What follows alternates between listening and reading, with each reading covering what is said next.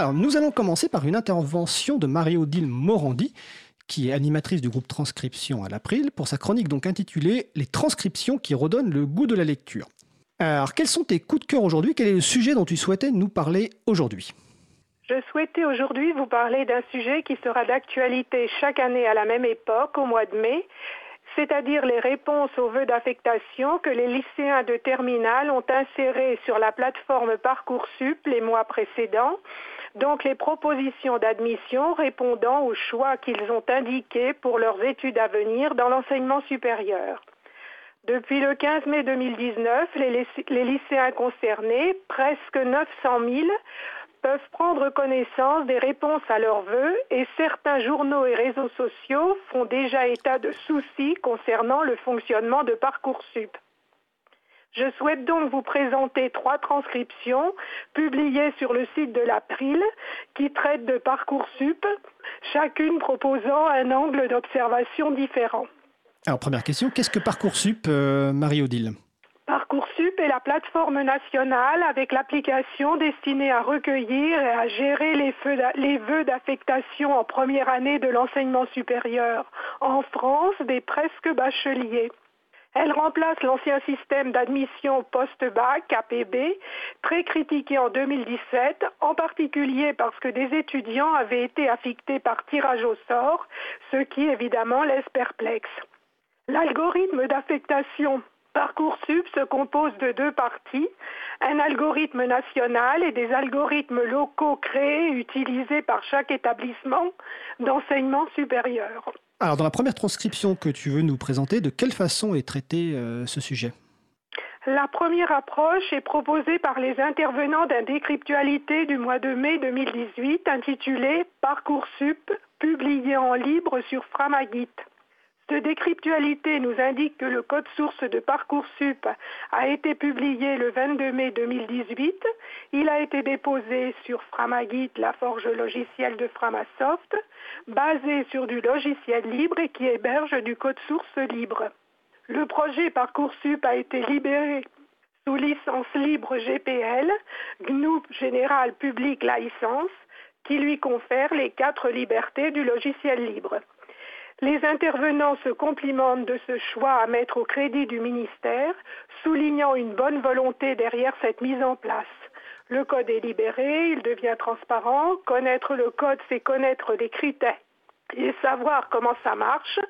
Maintenant, on peut discuter réellement sur des éléments sérieux au lieu d'être dans l'obscurité, puisqu'on va pouvoir étudier ce code avec un coup de chapeau à l'équipe qui a publié.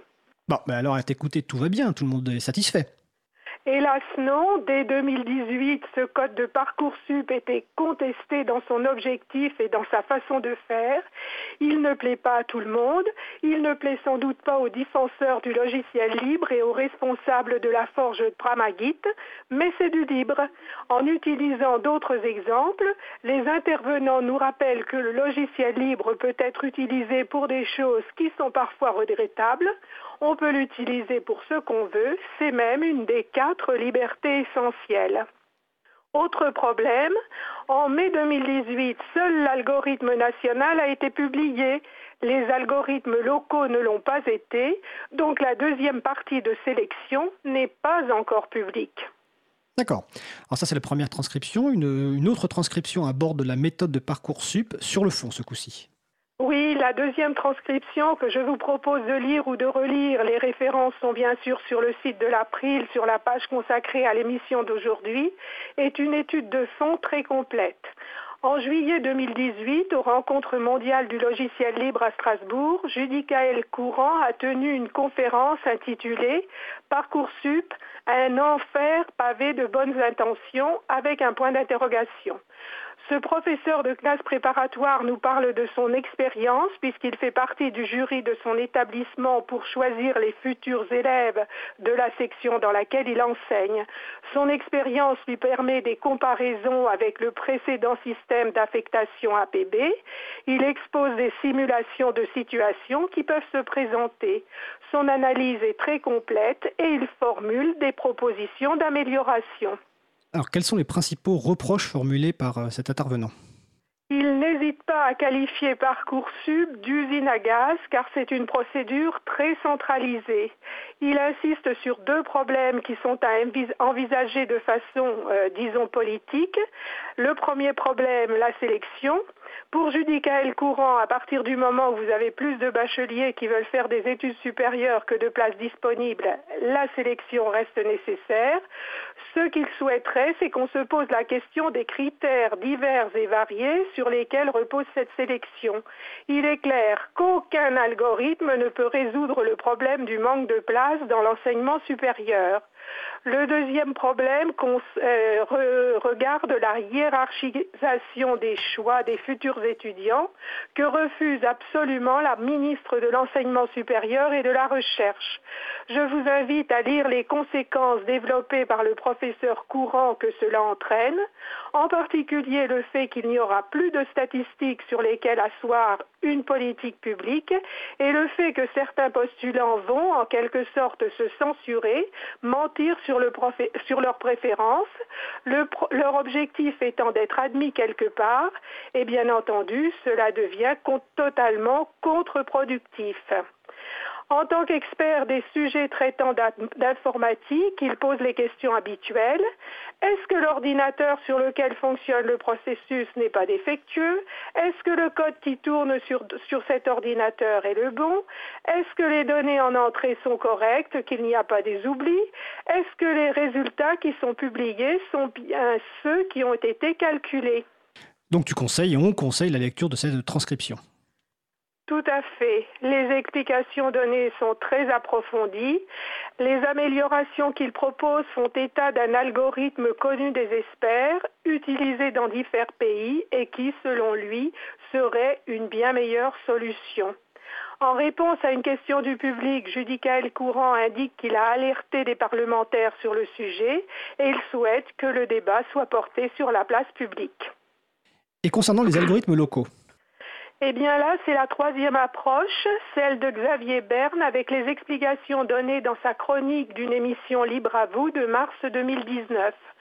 Par une demande CADA, la Commission d'accès aux documents administratifs, le syndicat étudiant UNEF avait demandé l'année dernière à plusieurs dizaines d'universités de rendre publics leurs algorithmes locaux afin que les candidats sachent sur quels critères leur dossier allait être examiné.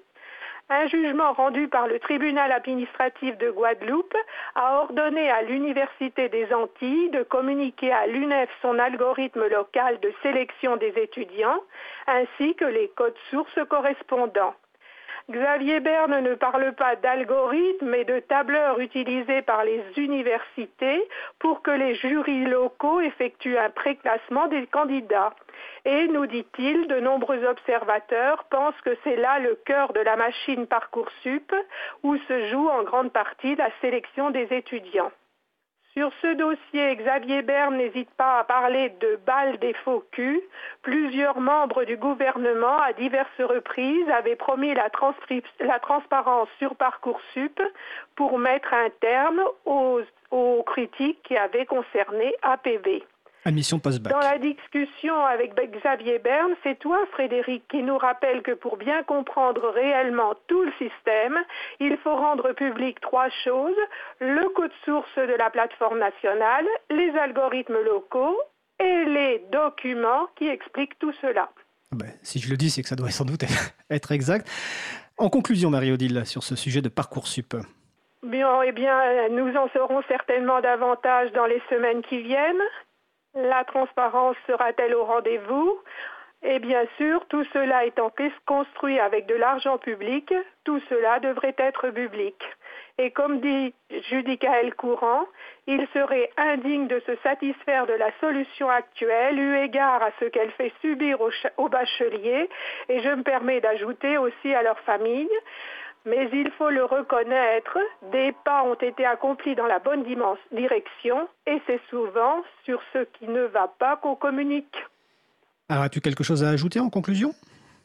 Oui, bon, en conclusion, pour terminer, je souhaiterais remercier publiquement une personne dont le pseudo est ma cousine et qui, toutes les semaines, relie la transcription de l'émission Libre à vous, entre autres, avant l'ultime lecture que je fais moi-même pour publier.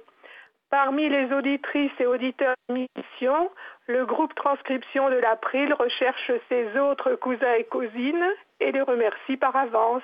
Alors effectivement, on remercie tous et toutes euh, ma cousine qui est d'ailleurs présente sur le, salon. Hein. c'est son pseudo, hein. c'est évidemment pas notre cousine. Quelque part, c'est un peu notre cousine nous. Et sur, donc sur le site de l'April, april.org, il y a les références pour euh, rejoindre le groupe transcription et soit faire des transcriptions, soit faire des relectures de transcriptions euh, déjà faites ou des corrections simplement orthographiques. Eh bien écoute, je te remercie Marie-Odile et je te souhaite de passer une bonne fin de journée. Merci, bonne continuation à vous.